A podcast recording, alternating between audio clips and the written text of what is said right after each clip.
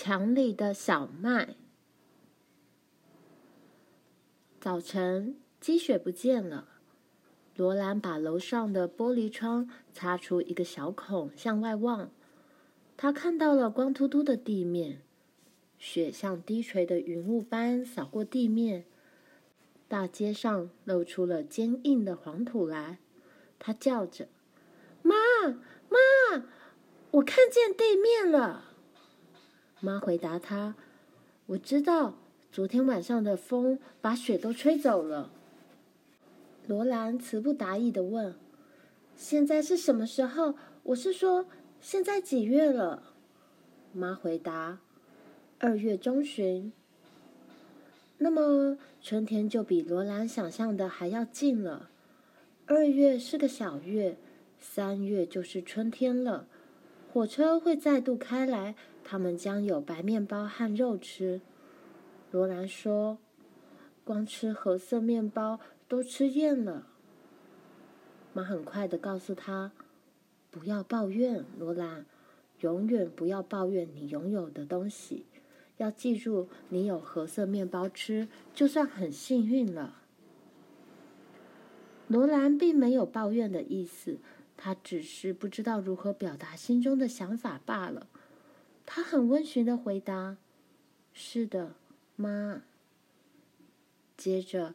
他吃惊的看着角落里装着小麦的袋子，袋里的小麦所剩无几，像空袋子一样的塌陷下去。他惊叫道：“妈，你的意思是？”爸经常对他说：“绝对不可以害怕。”他对任何事情绝对不能害怕。他问：“袋里还有多少小麦？”妈说：“我想够今天磨的。”罗兰说：“爸不能再买一些吗？”没办法，罗兰，这里没有小麦了。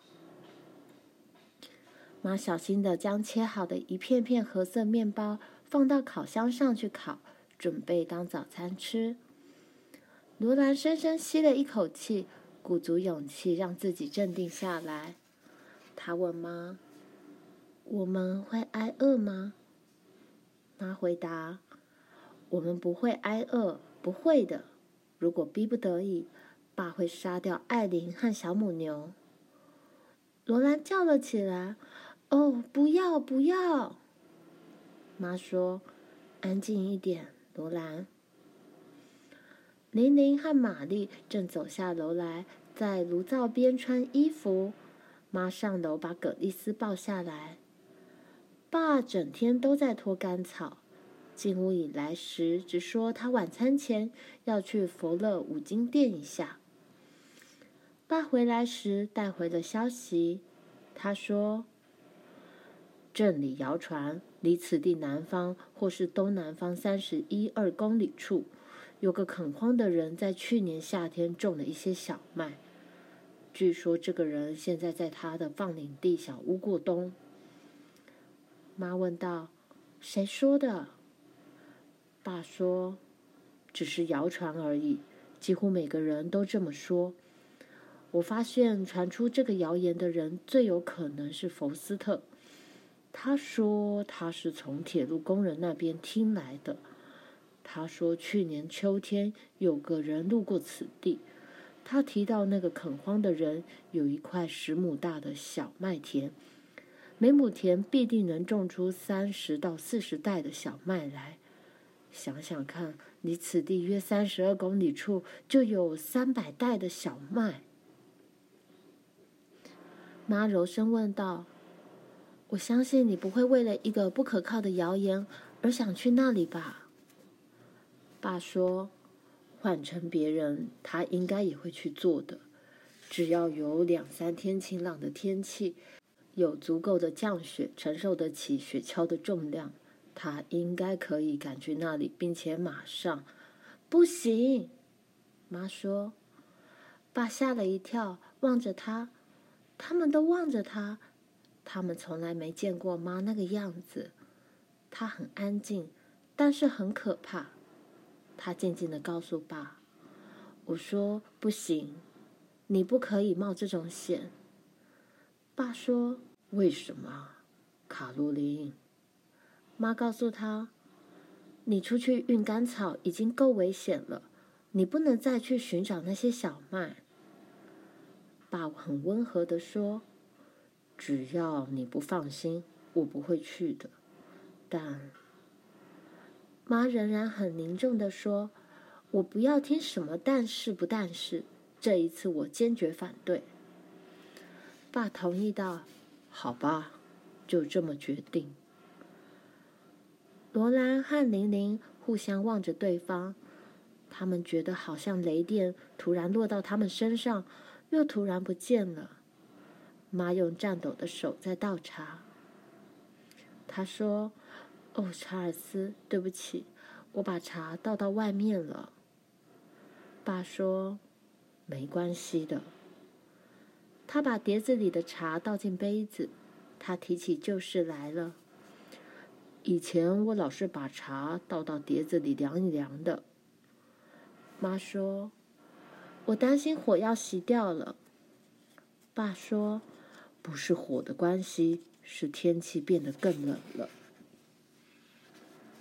妈说：“反正你就是不能去。”杂物会没人做，也没有人去拖干草。爸让他安心。你说的好，卡洛琳，你永远是对的。我们就以现有的东西来撑过去吧。接着，他看了一眼墙角的小麦袋子，但是一直到他做好杂物、扭好了一些干草棒，他都没有再说什么。他把拖进来的一堆干草棒放到炉边，然后伸手取暖。他问道：“小麦用完了，卡洛琳。”妈说：“是的，查尔斯。不过早餐还有面包吃。”马铃薯也没有了。妈回答：“好像每一样东西都快没了，但是我还有六个马铃薯留到明天吃。”爸问道。牛奶桶在哪里？妈重复了一遍他的话：“牛奶桶。”爸说：“我要上街一下，我需要牛奶桶。”罗兰把牛奶桶拿给他，忍不住问：“这里有乳牛吗，爸？”“没有，罗兰。”他说完，从前门走出去，然后他们听到关门的声音。阿曼乐和罗耶正在吃晚饭。阿曼乐把浇上褐色糖浆的煎饼做好了，罗耶把他那碟饼吃掉了一半。阿曼乐快吃到了盘底。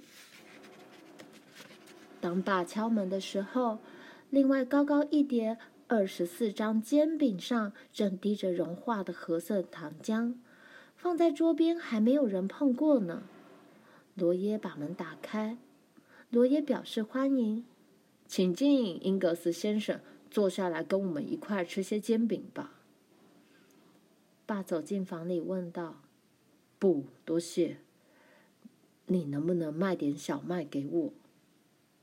罗耶说：“抱歉，我们已经卖光了。”爸说：“全都卖光了。”罗耶说：“全卖光了。”爸说。我愿意付高一点的价钱。罗耶回答：“我要是能多运一车小麦来就好了。不管怎样，既然来了，就坐下来跟我们一起吃晚饭吧。”阿曼勒自吹他做的饼很好吃哦。爸没有答话，他走到后面墙边，把挂在木钉上的一具马鞍拿开。阿曼乐惊叫起来：“嘿！”你在做什么？爸把牛奶桶口紧紧贴靠在墙上，他把那个木塞从洞口里拔出来，一股像洞口一样大的圆形麦流叮叮当当泄进桶里。爸回答阿曼乐：“我向你们买点小麦。”阿曼乐大声说：“喂，那是我的小麦种子，我不卖的。”爸回答他。我们家里没有小麦了，我要买一些。”小麦不断地涌进桶里，滑向尖尖的小麦堆，落到铁皮上，发出小小清脆的声音。阿曼乐站在那里看着他，但是过了一会儿，罗耶先坐下，他把椅子向后往墙上一靠，双手插进口袋，望着阿曼勒露齿而笑。等到桶子装满了，爸把木塞塞进洞口。他用拳头把木塞打进去，然后轻敲墙的四周，听听墙里面发出的声音。爸说：“你这里有不少小麦，现在我们来谈价钱。你估计这一桶要多少钱？”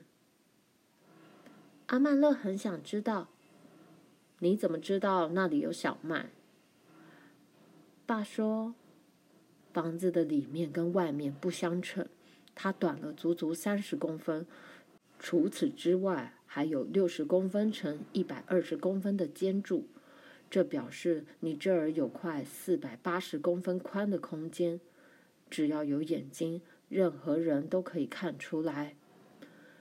阿曼勒说：“天啊！”爸又说。我注意到洞孔上的木塞，这是那天去猎羚羊，你把马鞍取下来时被我发现的。因此，我猜想你在里面放了谷物，只有谷物才能从那个洞口流出来。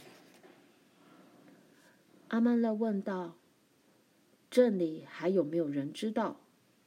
爸说：“大概没有。”罗耶插了进来：“听我说。”我们不知道你的小麦吃光了，那是阿曼勒的小麦，不是我的。但是他也不会坚持守住不放，看别人挨饿。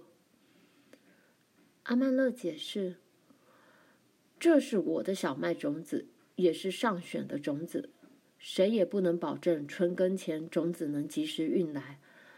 当然，我是不愿意见任何人挨饿的。”但是他们可以到镇南去买那边种的小麦吗？爸说：“东南方，我听说了，我曾想到要去，但……”罗耶打断他：“你不能去！如果你困在暴风雪里，谁来照顾你的家人？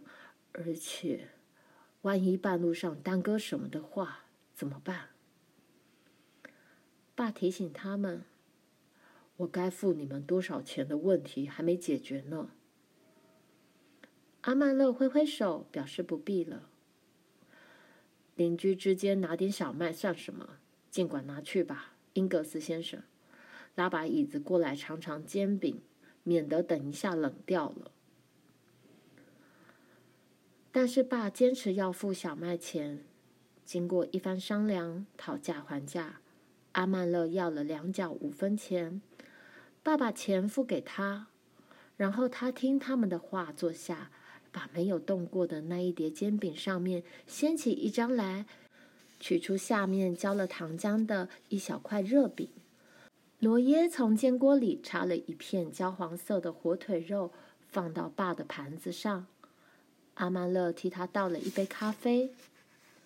爸说：“你们的日子过得真是奢侈豪华。”这种煎饼并非一般的荞麦煎饼。阿曼勒按照他母亲的煎饼做法做出来的煎饼，轻得像泡沫一样，融化的褐色糖浆都渗透进去了。火腿肉则是用山胡桃木烟熏，再用糖腌制，是明尼苏达怀德农场上的产品。爸说：“，我从来没吃过这么好吃的东西。”他们讨论着天气、打猎、政治、铁路以及农耕。爸要离开的时候，罗耶和阿曼乐都叫他以后常常进来坐。他们两人都不会下棋，因此他们留在店里的时间不多，而且他们自己的住处也比较温暖。罗耶很真挚地说：“现在既然你已经知道了，英格斯先生，请常来。”随时欢迎你，阿曼勒和我作伴也有点腻了，请随时光临，大门永远是敞开的。”爸回答：“我会的。”他突然停止说话，凝神细听。阿曼勒跟他一块儿走进寒风中，头顶上的星星一闪一闪的眨着眼睛，但是西北方的天空中有一片乌云掠过，星星很快就不见了。他来了，爸说：“我想暂时没人敢出门了。如果我走快一点，也许正好赶回家。”他赶到家门口时，大风雪正好来袭，因此没有人听到他进来的声音。但是他们也没有担心太久，因为他几乎是一到家就马上进入厨房。所有人都坐在黑黑的厨房里，他们紧挨着炉灶，够暖和了。但是罗兰却在发抖。他听见大风雪又来了。心想着，爸正在外面的大风雪中。这些小麦够我们生活了，卡洛琳。爸说着，把桶子放在他身边。他伸手去摸摸那些麦粒。哦，查尔斯，哦，查尔斯。他坐在前面晃动的摇椅上说：“我早就知道你不会让我们挨饿的。”但是这些麦子你从哪里弄来的？我还以为这里没有麦子了呢。爸解释说：“我也不敢确定有没有，否则早就告诉你了。我不想让你抱太大希望，再让你失望。我答应人家不说出来，可是不要担心，卡洛琳，从那儿来的小麦还多得很呢。”妈又振奋起精神，来吧，玲玲，你和葛丽丝该上床了。她下楼点亮了纽扣灯，把小麦放进咖啡沫里研磨。磨子的声音再度响起。他跟随着罗兰和玛丽走上冰冷的阶梯，直到消失在大风雪的呼号里。